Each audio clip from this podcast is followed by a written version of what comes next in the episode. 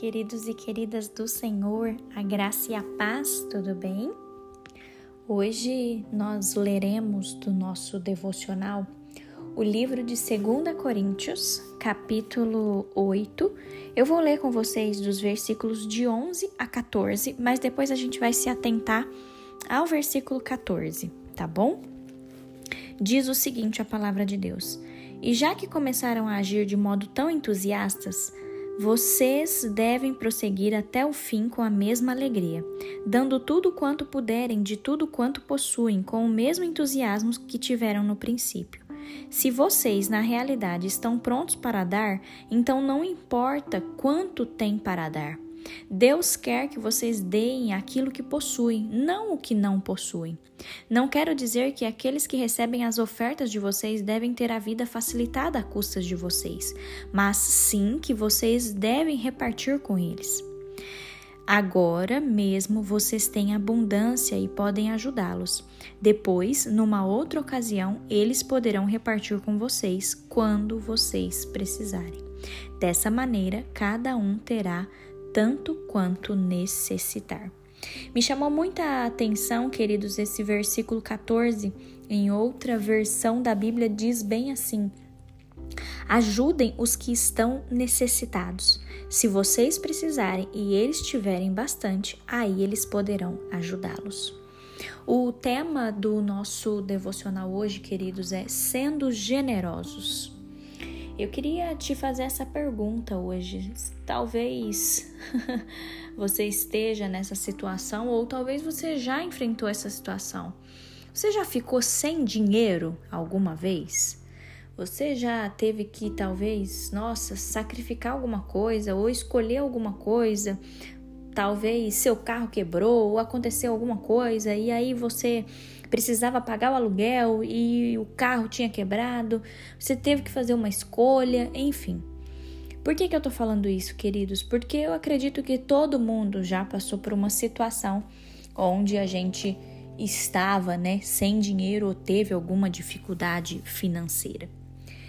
Só que, queridos, quando a gente olha para a palavra de Deus, a gente vê em vários relatos da palavra de Deus, não só aqui em 2 Coríntios, mas também, por exemplo, em Lucas, né? É, a gente vê exortações de que nós devemos ajudar aqueles que estão ao nosso redor.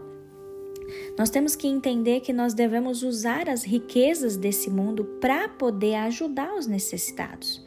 Eu creio que Deus ele se interessa mais por nossa prontidão em ofertar do que na quantia que efetivamente nós estamos doando.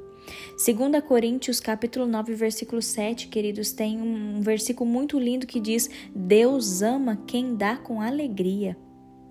E eu creio que Deus ele pode usar qualquer quantia para sustentar as outras pessoas. É muito lindo quando a gente olha para esse livro de 2 Coríntios, no capítulo 8, Paulo ele escreve assim: capítulo 8, versículo 12, diz assim: Porque se alguém quer dar, Deus aceita a oferta conforme o que a pessoa tem. Eu entendo, queridos, que ofertar com zelo não significa necessariamente zerar nossa conta bancária. Não é isso. Paulo lembrou aos cristãos, aqui no versículo ainda de 2 Coríntios capítulo 8, Paulo ele fala bem isso, não estou querendo aliviar os outros e pôr um peso sobre vocês. Não, melhor é ofertar de acordo com o que temos. Queridos, é, eu entendo que Deus ele se alegra quando nós somos generosos. Que nesse dia a gente possa entender esse tipo de mandamento, esse tipo de exortação que o Senhor nos dá através da palavra dele. Nós precisamos ser generosos porque quando a gente está disposto a obedecer aquilo que Deus manda a gente fazer, né, aquilo que Deus fala, queridos, a gente consegue experimentar tantas coisas com Deus. Não estou querendo dizer que é uma barganha de forma alguma. Eu quero que a gente reflita hoje e entenda que o nosso coração ele precisa estar disposto a ofertar para o Senhor, a ofertar para aquelas pessoas que estão ao nosso redor, que estão necessitadas. O Senhor ele se alegra quando a gente dá para o outro com alegria, quando a gente, né, ajuda o necessitado.